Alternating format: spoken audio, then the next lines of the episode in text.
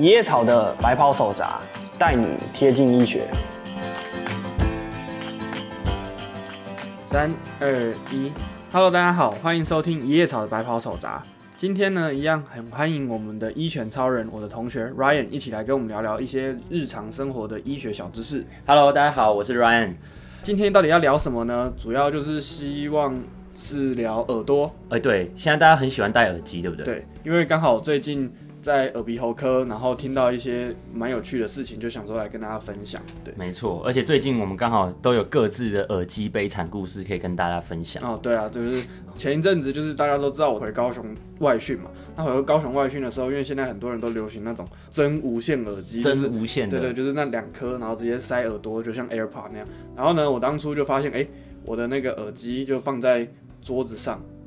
但是因为我们家的客厅的那个桌子是很低的，嗯、然后就容易被我家的那个柴犬，然后阿柴，对对对对，就是被 Bobo 这样咬，咬上面的东西这样，然后结果没想到就是我那一天。放在上面，就是我那两颗豆子，我就把它放在我的那个桌子上面。嗯，结果一回家就发现它把它咬爆，咬爆了。你说那个线路直接炸开？对对对，就是整个里面的那个单元啊，什么的磁铁啊，全部都爆出来，这样它就直接咬爆，这样还好没有吞进去。就是我就看到它这边咬，然后就然后把它抓出来，就是还去拼哦，就是说哎，到底有没有拼起来？有没有拼？就是有没有被吞进去？对对对，就怕把耳机吞进去这样。哎，如果这个异物吞入，就要变成那个内视镜。我们这个就要在下一期做另外视频讲解。对对对对对对，过年夹。鱼翅这样，耳鼻喉科还可以夹鱼翅这样，就另外一个单元。但是反正就是还去拼那个耳机，看有没有缺失这样。嗯哼。然后就所以就是目前就是我之前的那个无线耳机的那个耳机不见，耳机不见了。哦，所以你是耳机不见？我是耳机不见。你知道我刚好是就是我的座舱不见。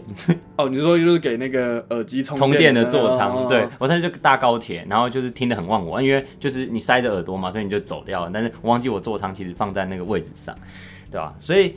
聊了这么多耳机，我觉得大家会不会就想说，哎、欸，所以都是有个关键字。我们既然会把东西弄坏、弄丢，代表我们很常使用它。对对对，对。那这样我们到底每天这样戴，然后这样听音乐，到底会不会出事啊？叶、就、常、是怎么分享？我相信大家以前啦，就是有线耳机的时候。通常都会被爸妈念，就是说你不要整天塞着耳机。对，然后他们都会觉得说啊，你塞着耳机可能久了就会影响你的听力。对，或者说有一种迷失，就是说，哎、欸，你可能换那种有罩的，嗯哼，就是那种耳罩式耳罩式的那种，就是把你耳朵包覆，不是塞在里面的，可能会好一点。嗯哼。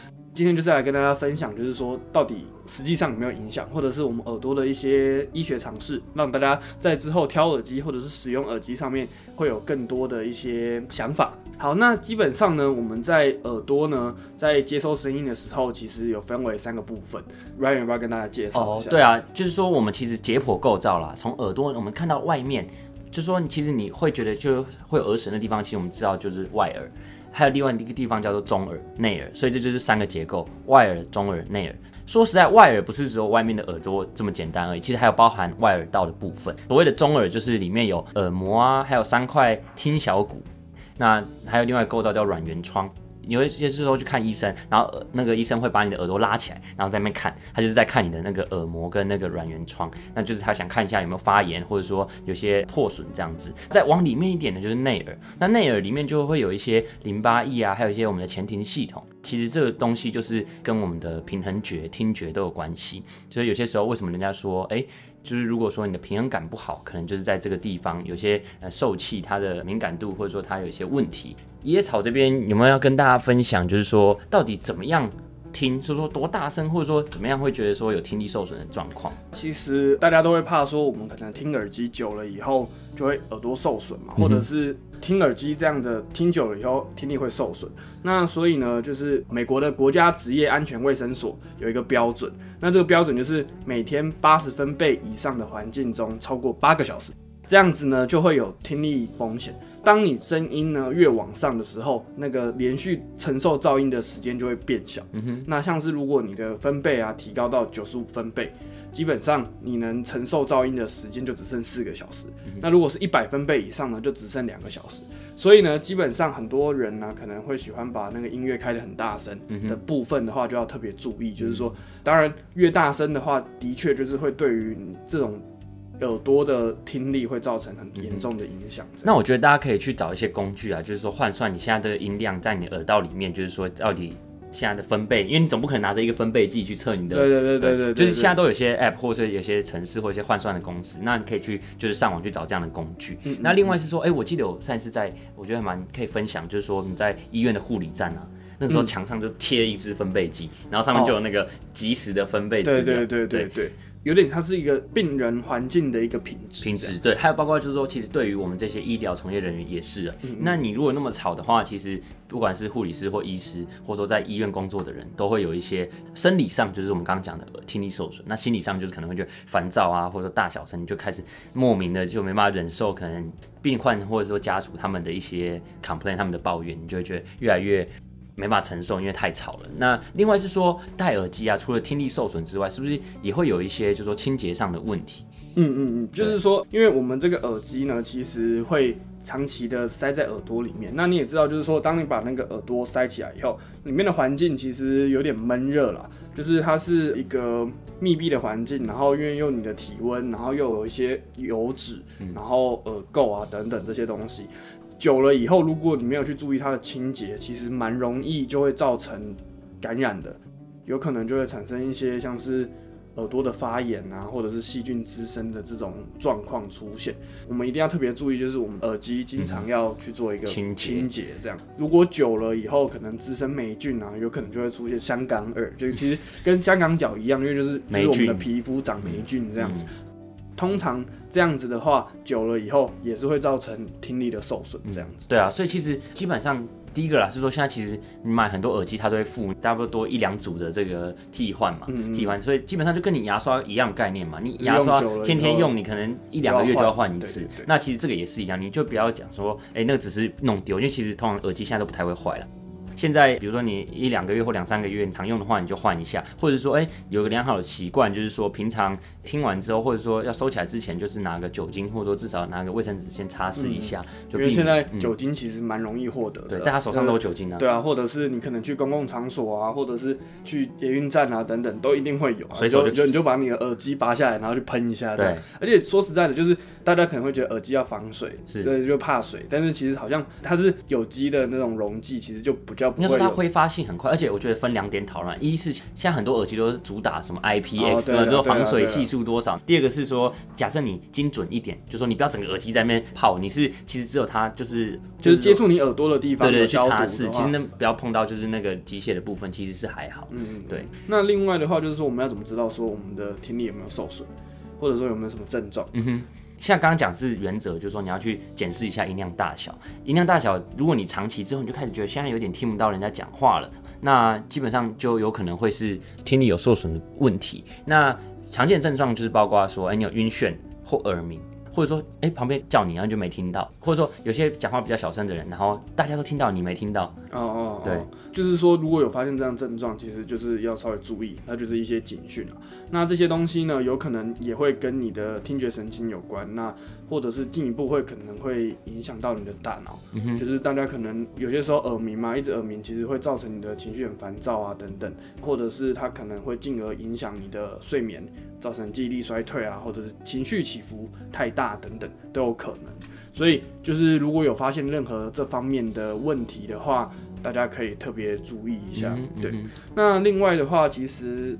在耳机的设计方面，跟很多手机的设计上面，其实现在越来越人性化了。因为他们有些时候，当你开始把那个声音往上，它警告，对对，它会给你一个提醒，就是它会设定一个提醒，就是再上去以后可能会造成你的、呃、听力受损，听力受损。所以这部分算是越来越人性的设计啦，那就是让你可以保持一个警讯，让你了解就是说到底多大声是会比较 OK 的音量。另外的话就是说，可能每天。六十分钟，你不要一直持续戴着耳机这样子，嗯，就是有点像是跟眼睛的招呼差不多嘛。对对对，大家都说什么？哎、欸，你用眼六十分钟，要休息十分钟。那其实耳朵其实你就这样想就好，一样。那小时候大家都教眼睛，那是因为那时候耳机可能还不盛行，对吧，啊？所以现在的话，大家也是用眼六十休息，那耳朵也是一样的概念。那另外就是说，现在其实包括我自己，有些时候哎，刚好睡不着，就想放一点音乐来听。那其实我觉得有些人就会甚至就是直接。呃，给他听，就说戴着耳机听到睡着，到隔天起来。刚刚不是说八十分贝的话不能超过八八小时？那你这样一睡，基本上都会有八小时。对啊，很快就超过八小时。那你要先确定你没有开到超过八十分贝的这种感受，不然的话，你听一个晚上大概就是。大概就是会有这样的风险啊，对啊，对啊。那另外的话，就是说你播出来的音乐尽量是可以减少听觉神经压力的这种。音乐多多少少还是会有影响，嗯，就是不要那种重低，对对对对，或者是重金属之类的很高频的声音等等都会有，就是因为我们的听力范围就是大概就是二十赫兹到两万赫兹之间，这个频率呢就是比较适当的。那当然越中间的频率的声音是比较舒服的，太高音或太低音其实都会对于你的耳朵造成更严重的影响。那另外再跟大家分享一件有趣的事情，就是因为我们的听力是会。随着年龄下降的，是，所以其实到了越年长的时候，高频的声音是越不敏感的。那刚好就是说，呃，最近刚好在耳鼻喉科嘛，所以对于这个听力啊，或者是对于这个耳鼻喉的状况会比较了解。那这也让我想到，就是我之前去匈牙利见习的时候，也是在他们的耳鼻喉科部门。我记得我第一个看到的手术就叫做人工电子耳。它也是听力辅助的一个手术嘛，它主要就是说从我们的耳朵啊，就是开一个洞，然后去把电极放在耳瓜里面，然后呢，里面放一个电子的接收器，然后把它埋在我们的皮肤底下。那埋在皮肤底下以后呢，它外面会再放一个类似麦克风的的收音收音的东西，这样，那它就会把这些电讯号传到我们的耳刮的那个电极的接收器，这样。接收进去以后，它就会把它处理成电讯号，然后变成我们耳朵可以处理的讯号。那这算是我印象最深刻的一个手术之一了。哎、欸，现在其实像长庚也有电子耳中心嘛，我觉得造福很多，就是说听力丧失的一些病患啦、病友。嗯嗯嗯、那其实，哎、欸，这边可以补充到，就是说，其实根据卫福部的资料啊，其实电子人，因为其实包括你刚刚讲，它其实需要很多侵入性的就是设置这样，嗯、所以其实这算是台湾是第三等级的医材了。那基本上就是。要有比较严重程度的受损，所以大家不要听到这边就断章取义，就说我听耳机，我我昨天不小心睡着了，那我是不是现在应该去装个人工电子耳？对对，不要先千万先不要这样。通常这边要讲，对这种评估就是都会交给专业的耳鼻喉科医师啦，呃，或者是说你本身有戴助听器三个月以上，然后还是发现听不太到，嗯、没什么帮助的话，才会有。考虑再进一步做人工电子耳的机会，这样子。对啊，所以大家还是要分清楚，电子耳归电子耳，助听器归助听器，零高归零高。对对对对，这其实是不一样的。因为所以那个时候我当初有发了一篇文说，哦，今天要来看人工电子耳的手术。哎，大家说，哎。带助听器还要开手术，大家会觉得把它混在一起，但其实是不一样的东西。那它比较像是直接去处理感觉性听力丧失的这个问题啦，就是说它是直接把这个讯号呢用到我们的神经这样。嗯，它可能会有一些晶片，或者说有一些讯号是，就是刚前面讲的那个电极嘛，它那个电极会直接把这些变成电讯号，变成我们神经可以感受到的这种讯号，然后传到脑部。所以这是比较属于是感觉性听力丧失的部分。再来，另外的话就是说，其实我们的听力丧失另外一种是传导性的，那传导性的就是前面有提到，就是说像是中耳，嗯，或耳道的这个结构上面有问题，它可能没办法有效的传达声音。这样通常最常见的就是耳膜破嘛，嗯，如果你的耳膜原本是一整个完整的可以接收声音，但是它可能破了以后，它接收声音的那个共振的那个面积就变比较小。啊，你是想象你现在一个鼓面破掉能打出声音吗？不行，不太行。对啊，所以就是比较属于是传导性的部分。前面提到的电子耳就比较像是处理。感觉性听力丧失的部分，这样就在这边跟大家分享一些关于耳朵听力丧失的模式啊，或者是种类这样子，对啊。之前在耳鼻喉科的时候，除了人工电子耳以外啊，还有助听器，就是他们其实都会去做那个听力检查，我觉得还蛮有趣的。就是他们那个听力检查室里面，真进去是完全没有声音，就是那种一片寂静这样。对对对，那个感觉还蛮神奇的。因为其实说实在，我们日常生活中多多少少都有一些基本的背景噪音，这样，或者是说，可能很多人睡觉的时候，甚至会放一些白噪音之类的等等，让他觉得完全没有声音的时候，其实会胡思乱想。嗯，我觉得其实还蛮有道理的。就是当时有进去看，然后进去看了以后，就发现哇，这个真的很怪，那个感觉真的是超级怪，完全没有声音，就真的是，而且你在走动哦，就是你在里面走动，那个脚步摩擦的声音，就像这样。这种声音都超级明显，嗯、对，就超级清楚。然后或者是你在做任何事情的那个声音都超级清楚，而且尤其是平常，因为它很有很多吸音棉之类的，嗯，那它就会把那个声音都吸掉。那其实真的是。跟你平常在一般的房间里面讲话，因为多多少少都还有一点回音，但那种感觉就不太一样，所以还蛮神奇的。其实除了耳鼻喉科或者说医师可以帮助，就说听力上的改进或治疗之外，现在也有那个听力治疗师啊，或者是说这个语言治疗师。那他们一个是对于就是说发声构音，或者说听力上面的一些呃问题，都会有一些辅助上的治疗。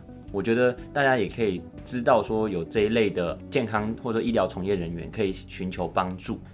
今天的节目大概就到这边，因为我们分享了很多关于，比如说大家从耳机啊、耳朵，甚至到人工电子耳，我们都有讨论。那希望今天的内容对大家有帮助。对啊，那如果有任何其他的问题的话，欢迎私信一叶草的 IG 或者是一拳超人的 IG，那我们都可以帮大家做解答。这样子，那我们就下次再见喽，拜拜。拜拜。